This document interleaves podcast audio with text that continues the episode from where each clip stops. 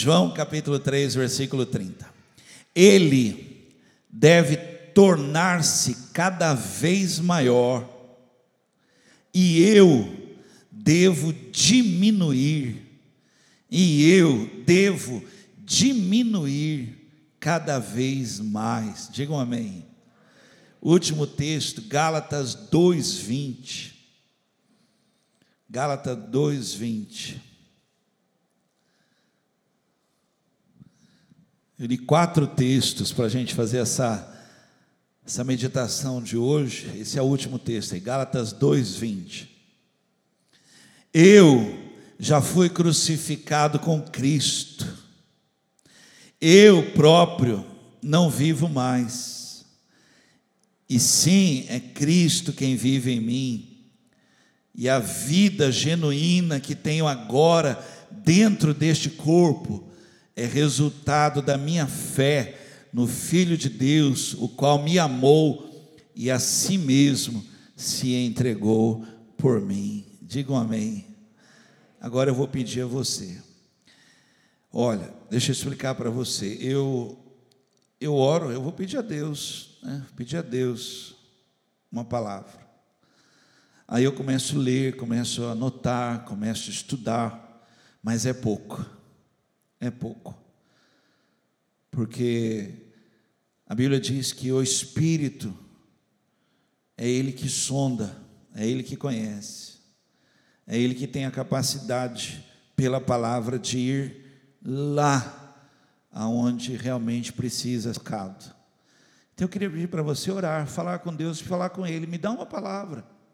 Você falar para Ele, Senhor, eu preciso ir embora daqui com uma palavra, eu não posso sair daqui sem uma palavra. Curva sua cabeça, feche seus olhos, pede para Deus, fala para Ele.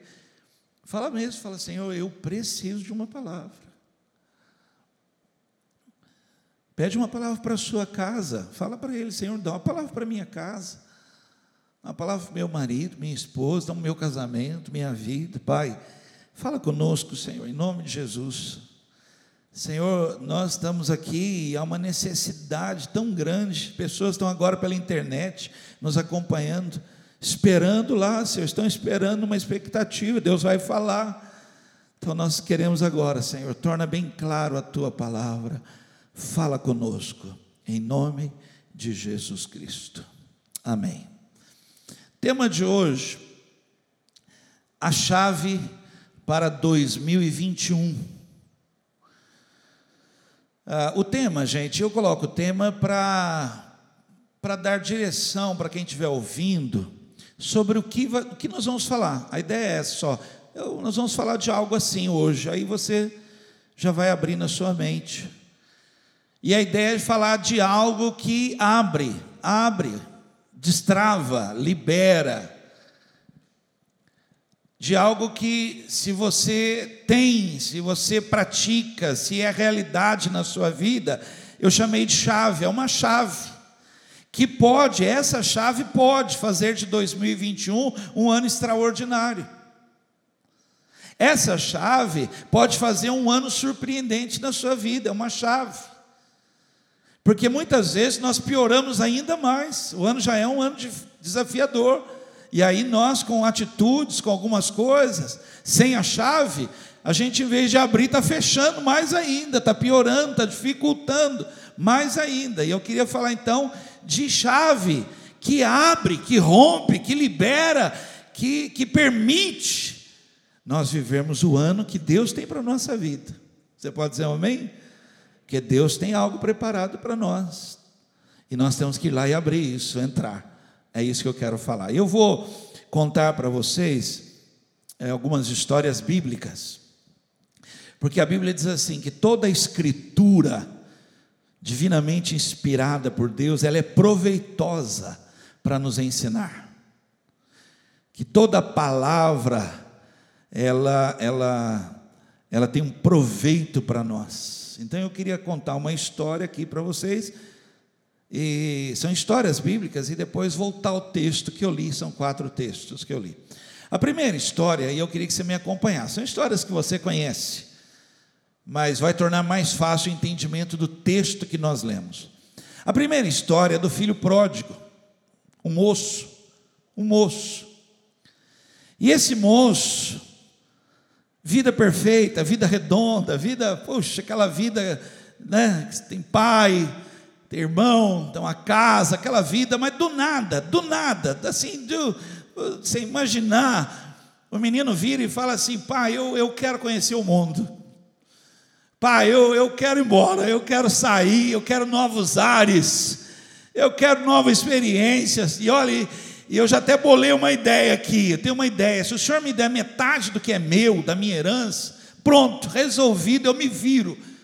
Põe na minha mão o dinheiro, que eu vou viver, eu vou viver o mundo, eu quero ver, eu quero ver, ó, gente, do nada. Imagina o pai falar, filho, que isso? Você vai sair daqui, você tem tudo aqui, filho, tudo que você quiser. Não, pai, não, não, eu, eu quero novos horizontes, eu vou sair daqui, eu vou, põe dinheiro na minha mão que eu vou viver. Deu ruim, deu errado, o dinheiro acabou, todo o dinheiro foi embora, passou uma situação que quem já leu sabe como é que foi. Às vezes até a gente confunde um pouco, porque o texto, na realidade, o texto fala assim: que ele queria comer comida dos porcos, tamanha fome e necessidade dele, mas nem a comida dos porcos davam para ele. E num momento raro, raro na história, você pode ler a Bíblia depois várias vezes, você já não encontra assim algo assim, num momento de lucidez, um momento extraordinário, fantástico.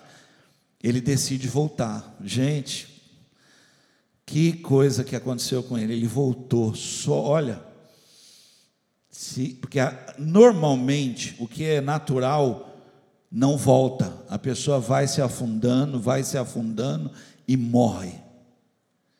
Se acaba, se destrói. O erro é um negócio, é, ele, a Bíblia fala um abismo, ele chama por outro abismo.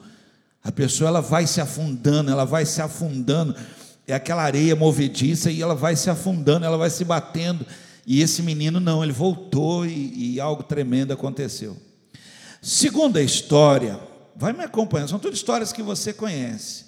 É a história de Saul. Olha aqui para mim só um minuto. Saul é aquele cara, é, aquele homem que tinha tudo para dar certo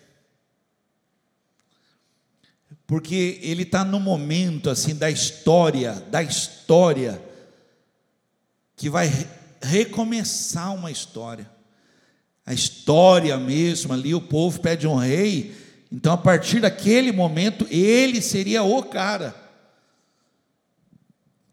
Então, olha gente, pensa, seria o cara que vai deixar a marca dele, o cara que vai fazer a história.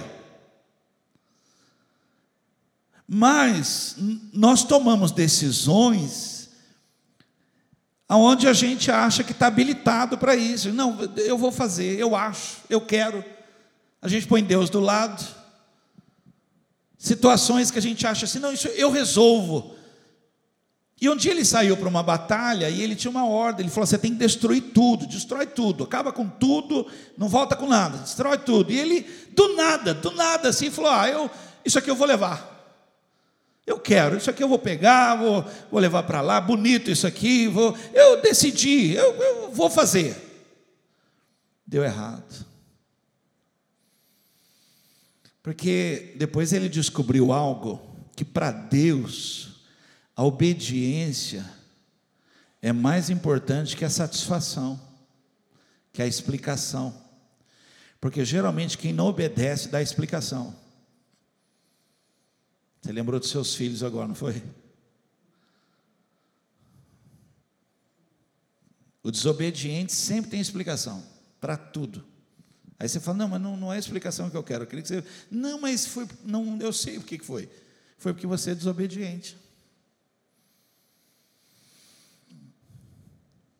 Outra história, história de Davi. Davi, ele normalmente, gente, é assim, é normal, isso é fato. Está sendo assim, está dando certo, continua assim, você está no caminho certo, do nada, do nada. Ele falou: hoje eu não vou, hoje eu vou ficar. Todo mundo indo para a guerra, Davi, você vai com a gente? Falei, não, hoje, hoje eu, vou ficar por aqui. Naquele dia tinha uma armadilha. Na casa do lado, janela, cortina aberta, o blindex, a mulher tomando banho. E ele decide que ele quer a mulher, e ele decide matar o marido, e ele decide, e ele decide. Deu ruim, gente, deu errado. E, de Davi eu quero ler para você o que, que ele perdeu, o tamanho da perda que foi as decisões. Eu vou ler para você, está em 2 Samuel, capítulo 12, versículo 10 e 11, vai aparecer aqui. Por isso, por isso que você fez, que você achou aí, que você acha, por isso, daqui em diante, a espada estará sempre sobre a sua família pois você me desprezou ao tomar a esposa do Eteu Urias. Assim diz o Senhor, por causa do seu mau comportamento, por causa de você achar, eu faço, eu faço, por causa do seu mau procedimento, farei com que a sua própria família se revolte contra você darei as suas esposas a outro homem, que terá relações com elas à plena luz do dia. Deu ruim, gente. Deu errado. Foi, a perda foi grande. Quarta história. Fala de um homem chamado Jefté. Jefté é aquele cara que nasceu errado pai dele, Gileade, teve um relacionamento fora de casa com uma prostituta. E ele nasceu. O pai levou ele para casa. Em casa, a mãe, a mulher de, de Gileade, não aceitou ele, não. Falou: não. Toda vez que eu olhar para ele, eu vou lembrar que você teve um caso. Não quero isso. Tira daqui. Os irmãos dele rejeitaram, falou: "Não, você não é filho da nossa mãe". Rejeitaram, ele foi posto para fora de casa. Jefté. Só que, olha, preste atenção, gente. Aí a vida, a vida vem e ela faz aquele momento que você não imagina que pode acontecer ainda. E Jefité está vivendo aquele momento da vida que nem nos melhores sonhos da vida ele imaginou que um dia iria viver. O desprezado, o mandado embora, se tornou necessário. Gente, que coisa, sabe aquele você fala assim, que isso? Gente, alguém foi lá e falou assim: Jefité, nós precisamos de você. Ele falou: Ah, você está de brincadeira, vocês me mandaram embora? E agora vem falar que precisa de mim. E falou: olha, nós precisamos de você. Pede o que você quiser, mas você tem que ser o nosso líder. Olha. E aí ele está vivendo esse momento raro, surpreendente.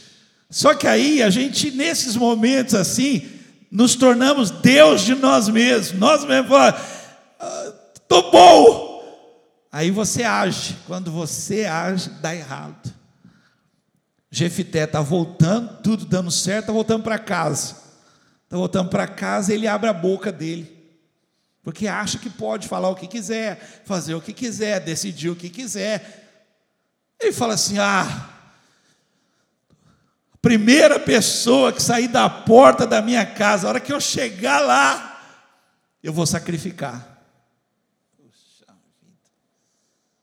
Quando ele está chegando, a única filha que ele tinha, a única menina, ela abre a porta e sai. Na hora ele fala: Filha, o que, que você fez? Quer dizer, não foi ela que fez, foi ele. Foi ele que fez. E aí voltou a angústia e o desespero na vida dele.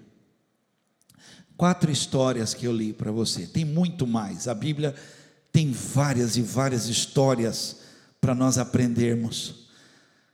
E agora, com essas histórias que eu contei, eu queria que você lembrasse dos quatro textos que eu li. Agora daria uma outra leitura agora. Agora talvez você vai entender o que está que querendo dizer lá, por que está falando aquilo. Porque quando aquilo não é uma realidade na minha vida, é isso que acontece. E agora eu vou com você os textos que eu li, ok? Primeiro texto, vai me acompanhando. Gente, se você pudesse anotar, seria maravilhoso. Se pudesse anotar qualquer coisa aí, seria maravilhoso. O primeiro texto que eu li, olha, olha que palavra é essa. Primeiro texto fala assim: negar-se a si mesmo. Negar-se a si mesmo. É, essa frase, assim, negar-se a si mesmo, essa palavra aí quer dizer o seguinte, ó, não permitir que seja você mesmo não permitir. E isso, olha aqui para mim, é toda hora, todo dia, todo momento. Olha aqui para mim, ó. Parece brincadeira, mas é assim, ó. Você não. E eu acho que você já fez isso. Eu acho que você já foi assim, dentro do carro, falando assim, ó. Quando você chega lá, você fica quieto, não fala. Porque eu sei que você chega lá, você já vai querer chegar falando, xingando. Fica quieto. Deixa a pessoa falar. É isso. Negar-se a si mesmo é você prender, segurar, falar: olha, eu, eu conheço, eu sei como é que eu sou. Quem aqui se conhece, gente? E não, e não vai mentir, vai falar a verdade. Quem se conhece? Aí. A gente, a gente sabe. A gente já vai falando com Deus assim: Senhor, segura a minha boca, porque se eu começar a falar, eu não me seguro. Não deixa eu resolver isso. Se eu for lá, eu vou quebrar a casa lá, Senhor. Shhh, fica aí. Negar-se a si mesmo é essa postura. E olha aqui para mim, a chave para um ano extraordinário, a chave para viver algo surpreendente é essa. Nega, segura, não fala, fica quieto. Não seja doença, seja cura não seja enfermidade, não seja tumulto, complicação, seja paz, Onelei. Às vezes eu estou orando, gente, eu falo mesmo com Deus, falo, Senhor, o Senhor está vendo, se for eu, é isso que eu vou fazer. Me ajuda, Senhor. Vai o Senhor. É, um, um pastor, essa história é verídica, isso aconteceu na Bahia um pastor foi pregar numa igreja e na volta, ele estava voltando já, tinha saído da igreja. Na volta, ele entrou numa rua e estava tendo baile, baile, festa, estava tendo.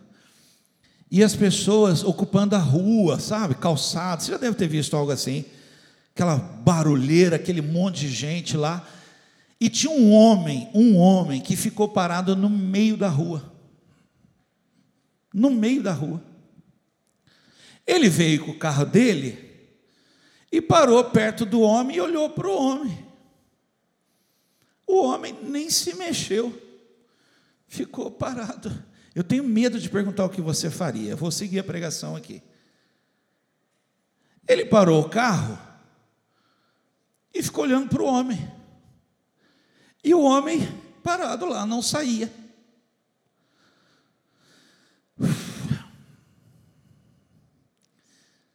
Ele pegou o carro devagarzinho, subiu na calçada. Imagina você com a caminhonete. E o cara parado na estrada, olhando sua cara. E não sai. Ele subiu na calçada,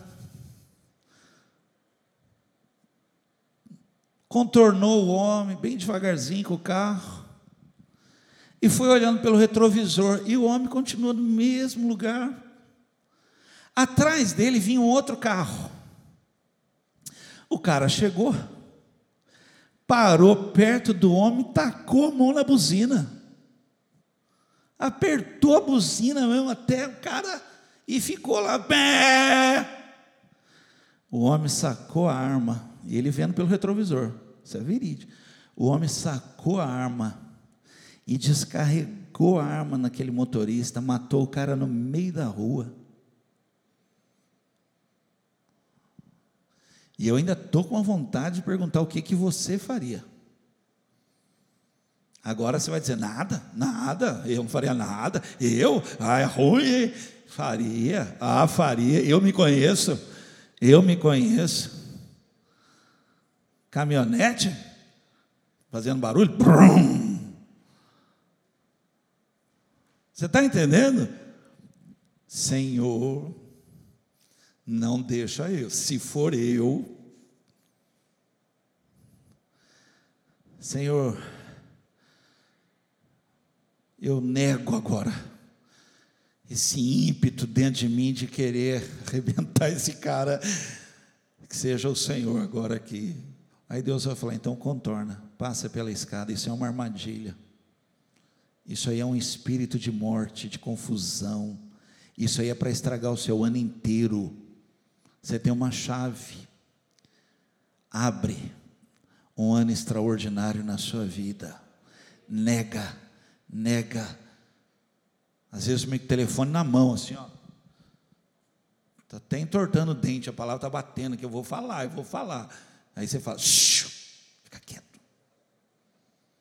Deixa Deus agir. Amém? Vamos lá? Segunda coisa, estou no texto, eu li quatro textos lá. Ó. Segundo texto. Não se apoie na sua própria capacidade e entendimento. Os textos mais antigos usam o verbo estribar, que quer dizer pôr todo o peso sobre. Gente, olha só. Não, tá nada, não tem nada de errado você ter capacidade, você saber, não tem nada de errado isso. Você só não pode pôr todo o seu peso de uma decisão em cima daquilo que você pensa que sabe.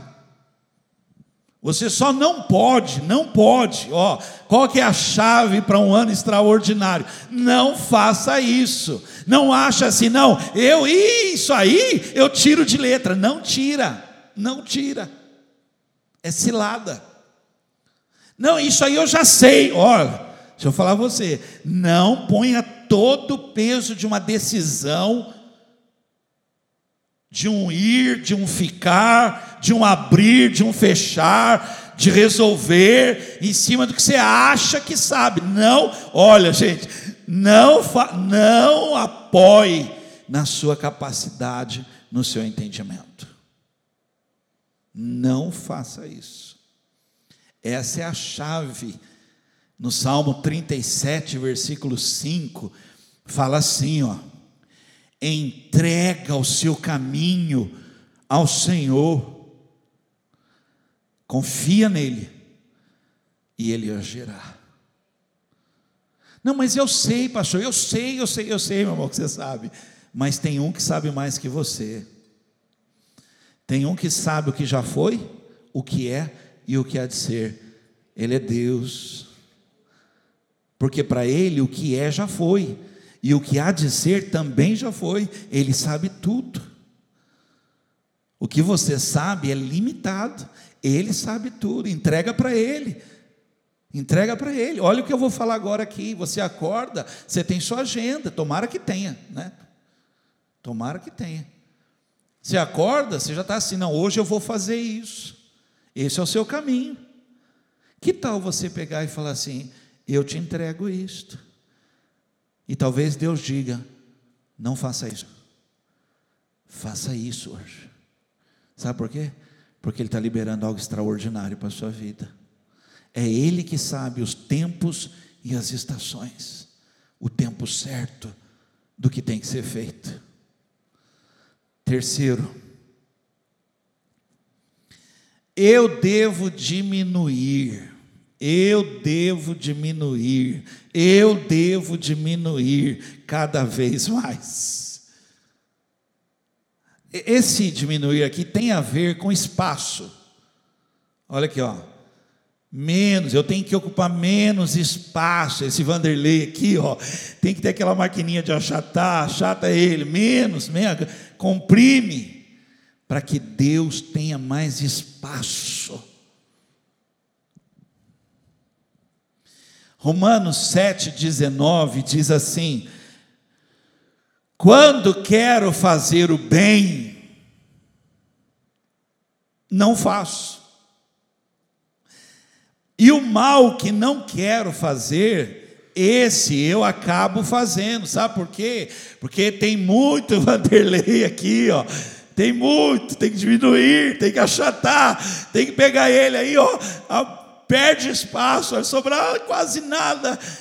E o restante é Deus. Tem que ser. Esse diminuir tem a ver com perder força. Força, tem a ver com força. Imagina, gente, presta atenção aqui, ó, o Vanderlei, cheio dele, dele, da força dele, e o cara parado no meio da rua. E você com o carro e com pressa. Quem aqui anda com pressa na rua? Só eu que ando com pressa, gente? O, restante está tudo com medo de falar assim. Falou, é pegadinho, o pastor vai fazer algo. Você já sai atrasado, sai atrasado, querendo ir embora, com fome. A mulher mandando mensagem: onde você está? Estou indo. Aí tem um cara parado no meio da rua, gente. Você olha e fala: não é da carisma.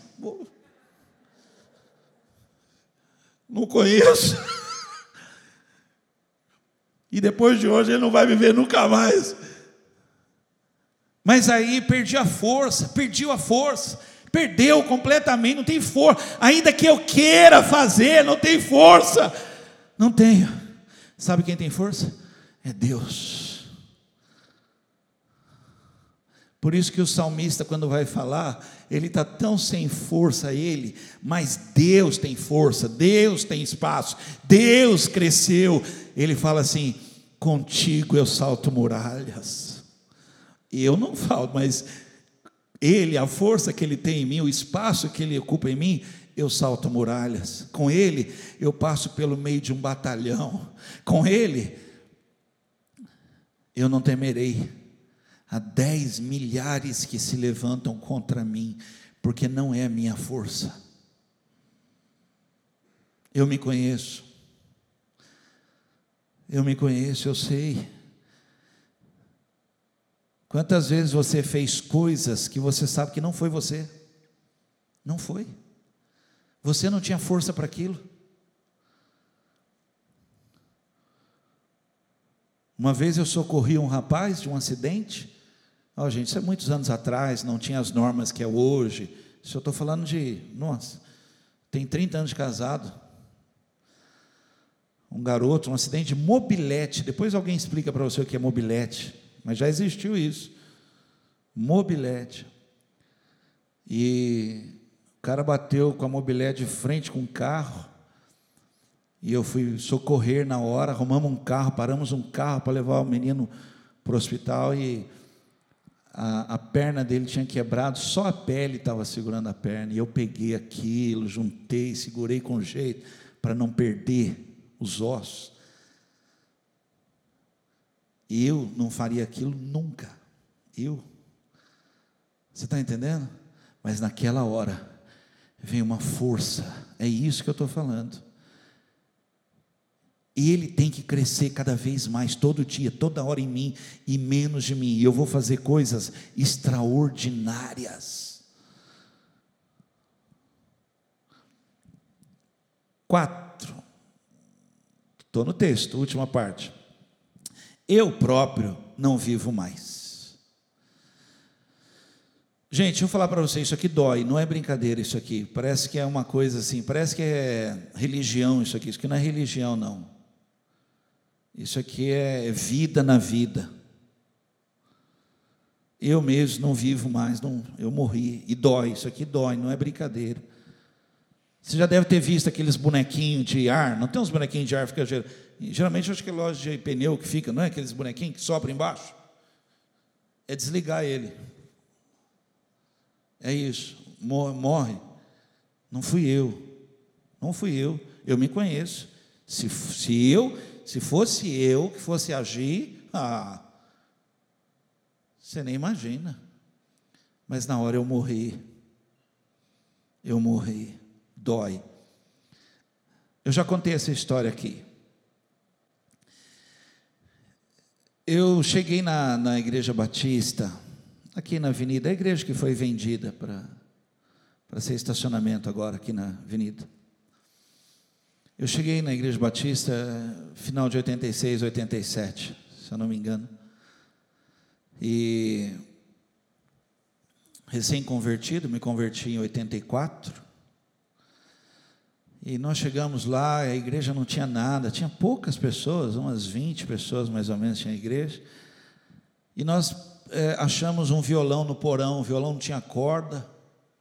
Nós colocamos corda no violão e começamos dar testemunho, adorar, orar, e foi crescendo, e foi crescendo, foi crescendo. Só que eu estou falando para vocês de uma época que as pessoas, eu vou usar a expressão os velhos, pra, eles não, não, não permitiam, não gostavam de bater palma, de agitação. Agitação não era coisa de Deus, naquela época. Cara triste era de Deus, sabe? E, e aí, então imagina, a gente cantava, mas não podia agitar, tinha que cantar certinho, entendeu?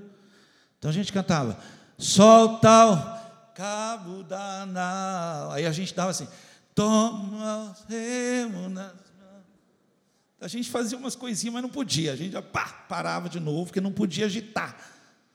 Então a gente cantava umas músicas assim, um pouquinho mais alegres, assim, mas sabe? Nem, nem badalo de sino podia fazer.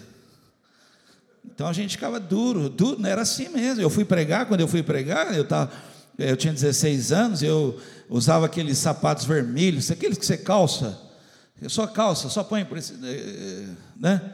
Eu tinha um sapato, um só, tinha um tênis vermelho e uma calça jeans velha. Lá me deram um paletó marrom com uma, uma, porque eu não tinha, eu ia pregar, tinha que ser eterno. Me deram um paletó marrom, duro, duro, parecia uma armadura. E uma gravatinha de crochê, gravatinha de crochê. Lembro dessa gravata até hoje, cara. Aquilo não dá nó nunca. Aquilo é horroroso.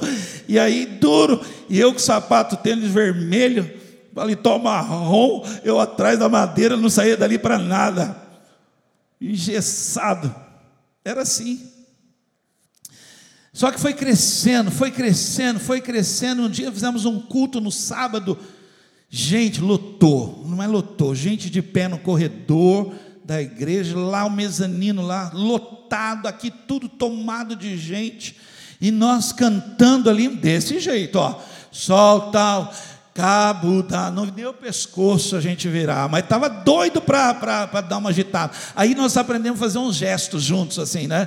Parecia aquelas danças antigas, mas fazia assim: solta cabo da. Ah, gente, quando fez isso. O pastor, homem de Deus, homem de Deus, ele, ele serviu a igreja no seu tempo. Não posso falar mal dele, não posso. Foi o tempo dele. Pastor Carneiro, homem de Deus, senhor de idade, gente, de idade. Estou falando isso, vocês têm pena de mim, hora que eu ficar velho. E ele veio no meio do salão, o senhorzinho veio no meio do salão. Eu dirigi o louvor na época. Ele foi na pessoa que estava do lado com o microfone, tomou o microfone da mão, mandou todo mundo sentar, falou que aquilo era um espírito de porco. Mandou parar com aquilo. E eu, eu nessa altura, estava todo mundo olhando para mim, igual você está assim. Até o conjunto estava olhando para mim, todo mundo. E eu estava já com os LED tudo ligado. As manchas assim, tudo aparecendo, as veias saltando. Eu estava, imagina como é que eu estava. Eu estava no estado que você não imagina. Aí ele pegou o microfone e devolveu o microfone para um amigo que hoje é juiz lá para os lados de Piracicaba, lá, um amigão que nós, era um grupo, né?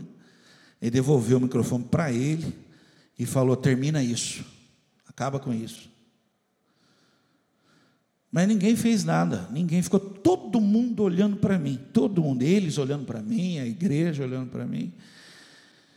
Gente, sem brincadeira, eu, eu tinha todos os textos bíblicos na ponta da língua aqui, eu estava preparado para arrebentar. Eu, eu, sem brincadeira, eu, eu, aquele dia eu ia assim, quem, quem me viu falou, Vanderlei, suas vezes o pescoço saltava. Mas naquele dia eu morri. Dói, dói. Estou abrindo o coração com você. Dói, cara. Dói. Eu virei para o rapaz do violão, pedi a ele para tocar uma música que diz assim: é, Bendito seja Deus, que não me rejeita a oração e nem afasta de mim a sua graça. É uma música bem suave, que diz assim: Bendito seja Deus, que não me rejeita a oração. A igreja chorando, chorando. Terminamos de cantar, pedi ao povo que sentasse, o pregador veio para frente e trouxe a palavra. Aí você falou, pastor, o senhor passou uma vergonha aquele dia. Passei, mas eu morri. Para poder pregar hoje para você aqui. Morri. Dói morrer? Dói. Mas há uma promessa, e a ressurreição é uma promessa. Se você acha que eu fui humilhado, eu queria falar para você do meu Senhor Jesus Cristo. Ele foi humilhado, ele foi cuspido, surrado, morreu, mas ele ressuscitou. E eu ressuscitei com ele. Sabe a chave para 2021? Morrer. Não sou mais eu. Eu teria quebrado a casa.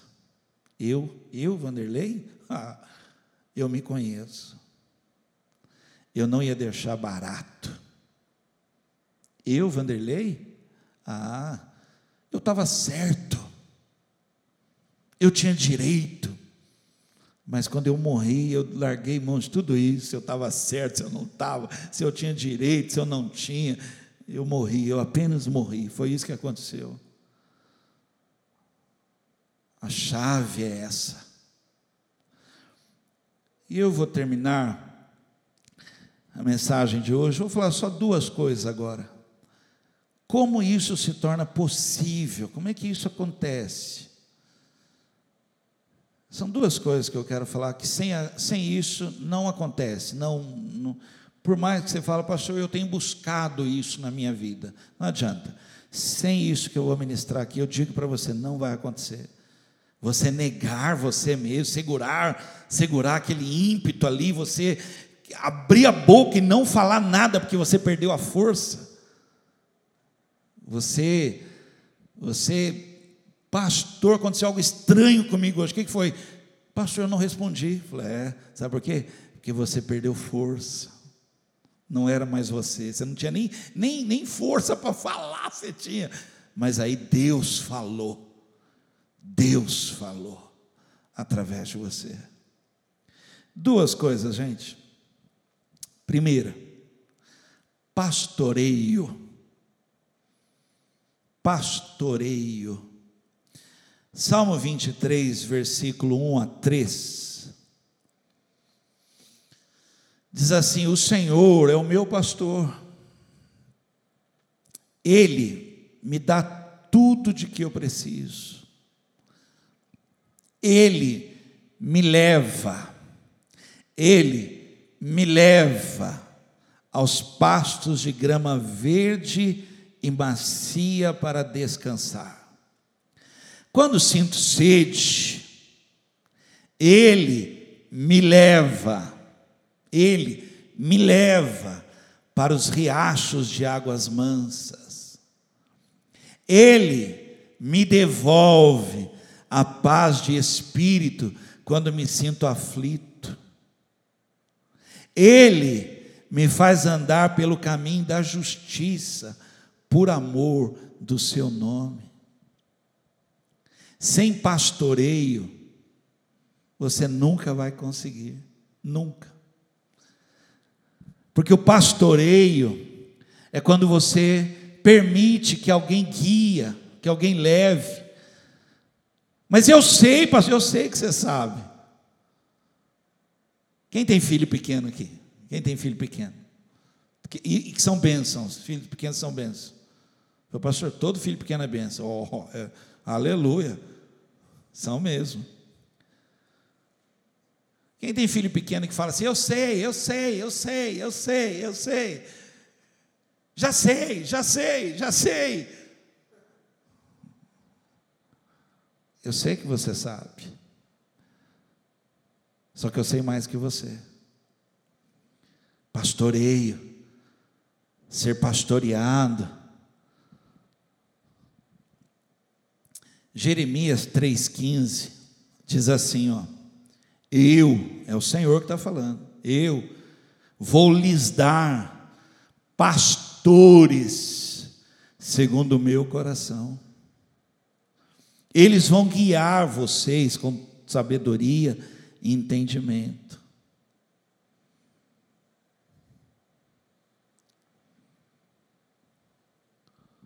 Enquanto não há um pastoreio, enquanto você não se torna uma pessoa, uma pessoa pastoreada, guiada,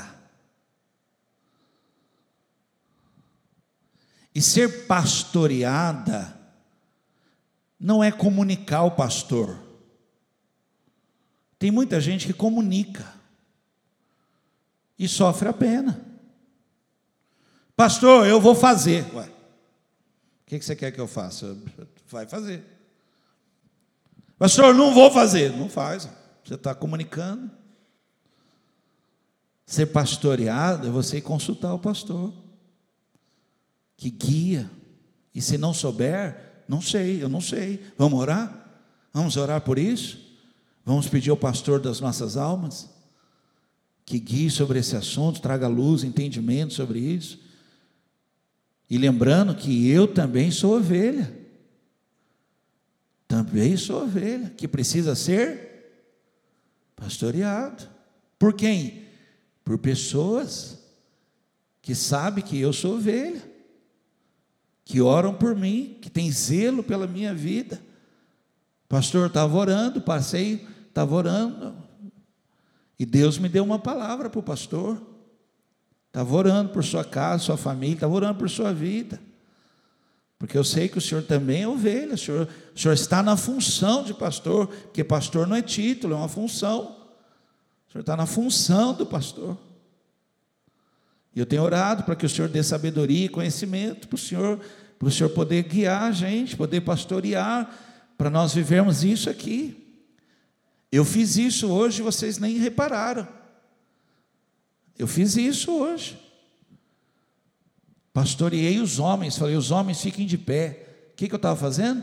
Pastoreando. Os homens fiquem de pé, as mulheres sentem, e nós, homens, eu vou levar vocês a uma realidade espiritual, onde os homens têm oração na sua vida, tem posicionamento, tem sacerdócio, são homens de Deus, homens que oram, são pastorear, você nem reparou, mas foi isso que eu fiz. Pastoreei aqui os homens, são os homens. Aí talvez falar, ah, eu não, não vou fazer isso não, e fica sentado você não é pastoreado. Aí você faz o que você quiser. Natan chegou para Davi, falou: Davi, contar uma historinha para você. Falou: Ah, é, é, conta, conta.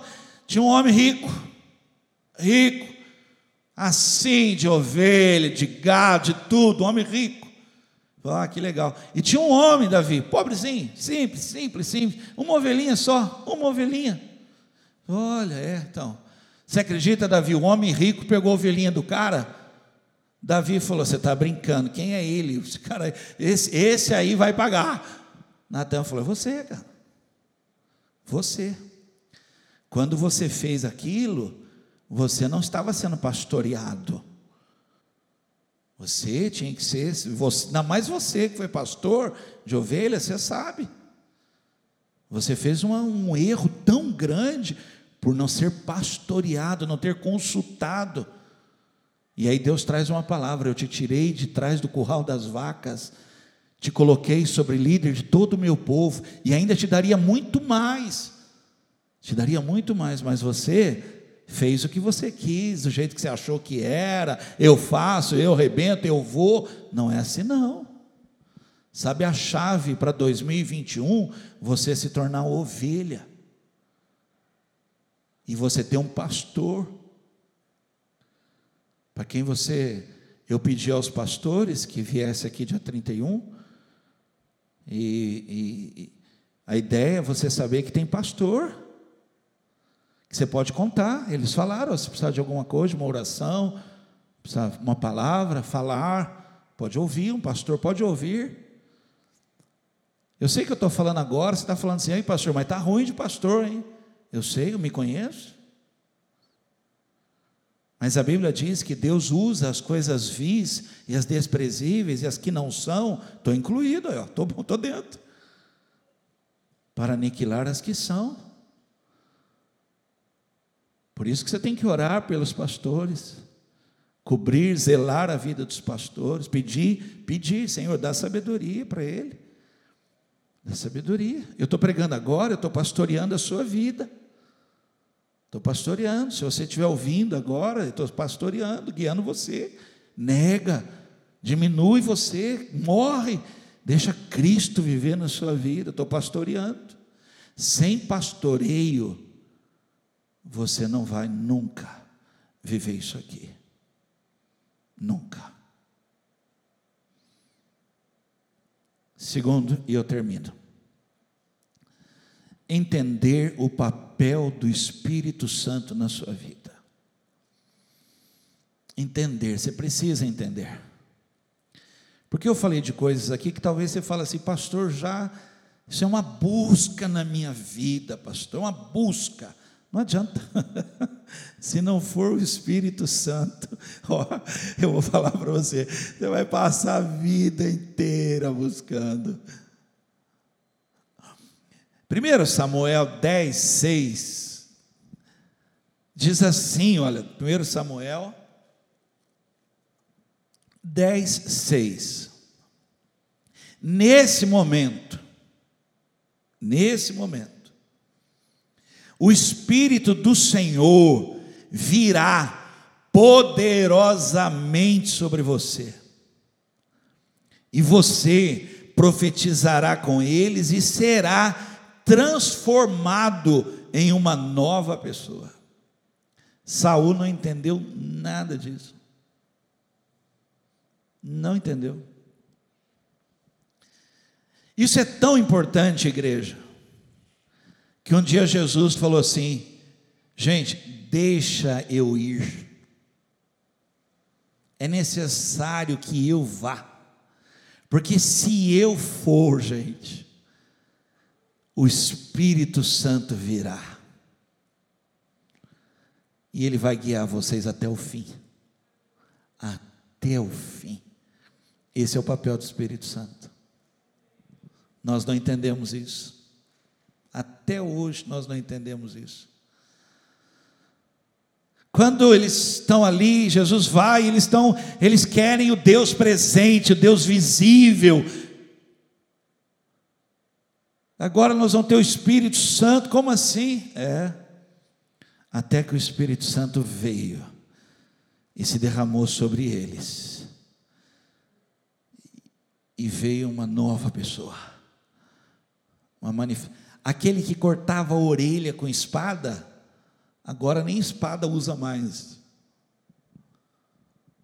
Aquele que não sabia falar, era assim, agora levanta, fica de pé e fala: irmãos, só irmãos, cara chuco, pescador, agora fica de pé e fala: irmãos, esse Jesus, quando ele fala daquele jeito, o Espírito Santo ali, Três mil almas se converteram. Cinco mil almas se converteram. Porque era ele? Não era ele, ele estava achatado, sem força. Era Deus, o Deus Espírito Santo. Eu tô, vou falar algo aqui, não fica ligando data, porque senão haverá um conflito, só para você entender. Se os discípulos, lendo Paulo escrever, não, mas eu vivo, mas é Cristo que vive em mim, Eu acho que os doze iam falar assim: gente, gente, era isso que Jesus queria de nós e nós não fizemos. Era isso aqui, ó. Nós tínhamos que morrer. Não era para cortar a orelha. Não era. Não era para duvidar, não era para brigar, não era. Era para morrer com ele. Paulo entendeu. Paulo entendeu.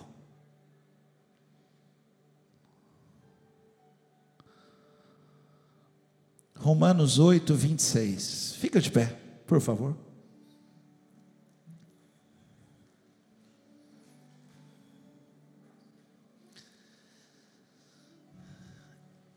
E desse mesmo modo, o Espírito nos ajuda em nossa fraqueza, pois não sabemos como orar. O Espírito, porém, ora por nós com gemidos que não podem ser expressos em palavras. Sabe como que é possível aquilo lá que eu falei, negar a si mesmo, não se apoiar naquilo que você acha que sabe. Sabe como é que é possível? O Espírito Santo. Quando você enfraquecer, perder a força, perder mesmo, perder o ímpeto, perder o eu, eu, eu, eu, eu, perder, e você falar, poxa, o Espírito Santo vai ajudar você na sua fraqueza.